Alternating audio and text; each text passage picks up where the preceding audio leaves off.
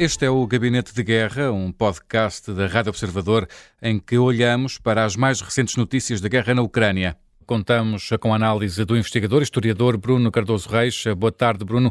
Amanhã faz dois anos do início do conflito entre a Ucrânia e a Rússia. Bruno, o presidente ucraniano, recusa que a guerra esteja num impasse. Que ponto de situação é possível fazer neste momento? Boa tarde a todos.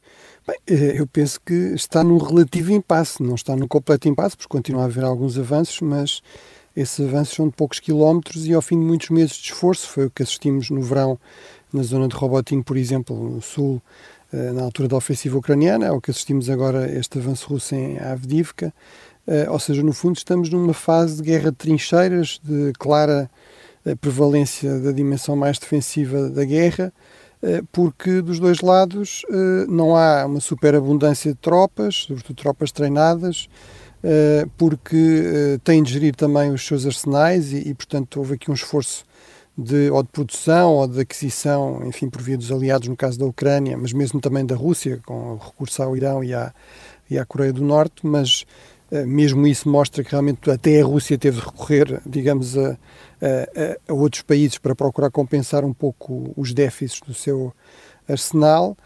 E, portanto, estamos realmente numa situação de um, de um, relativo impasse no terreno, o que não quer dizer que não seja, uh, que não haja combates e que não haja mortes e que, lá está, não haja alguns avanços. Uh, aqui o que pode mudar uh, decisivamente as coisas é, sobretudo, neste momento o que está em cima da mesa é a questão do apoio norte-americano à Ucrânia.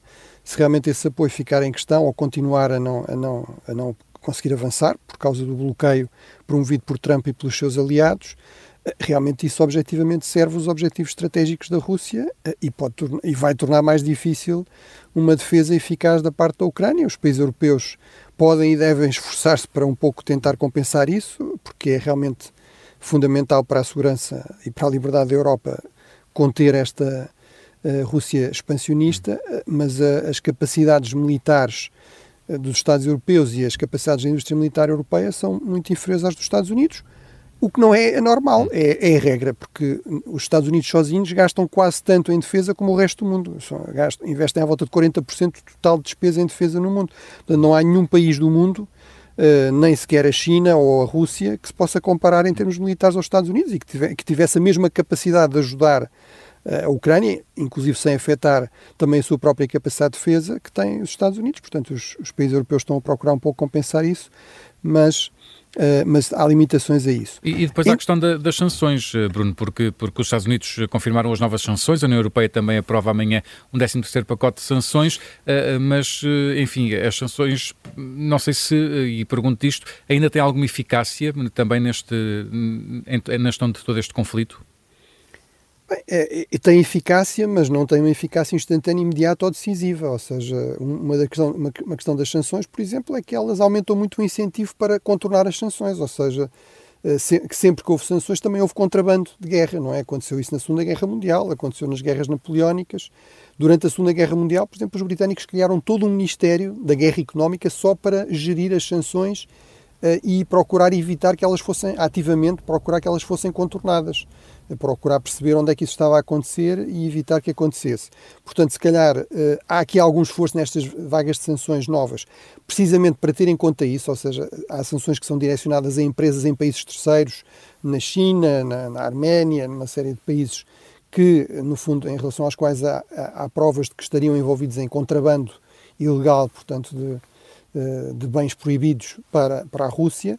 Eh, portanto, isso já há algum esforço nesse sentido, mas eu acho que sim, acho que era muito importante que se aumentasse esse esforço, eh, que houvesse aqui um investimento maior, não só em novas sanções e em sancionar mais pessoas, mas em, sobretudo, garantir, eh, na medida do possível, a maior eficácia das sanções, sendo que isto é sempre um jogo do, do, do gato e do rato. Uhum. apesar, de, apesar de tudo, isso não quer dizer que sejam irrelevantes, ou seja, isto torna mais difícil à Rússia adquirir material, por exemplo, tecnologia avançada que precisa para a sua máquina de guerra, torna mais demorado, torna mais custoso, é mais, é mais caro, porque obviamente quem faz contrabando quer ser pago por isso, etc.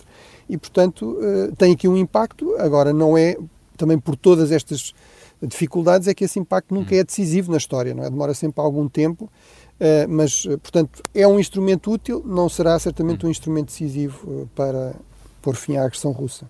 O Gabinete de Guerra é um podcast da Rádio Observador, vai para o ar de segunda a sexta, depois do noticiário das nove e meia da manhã e tem nova edição depois das notícias das quatro da tarde. Está sempre disponível também em podcast. Eu sou o Luís Soares. Até amanhã.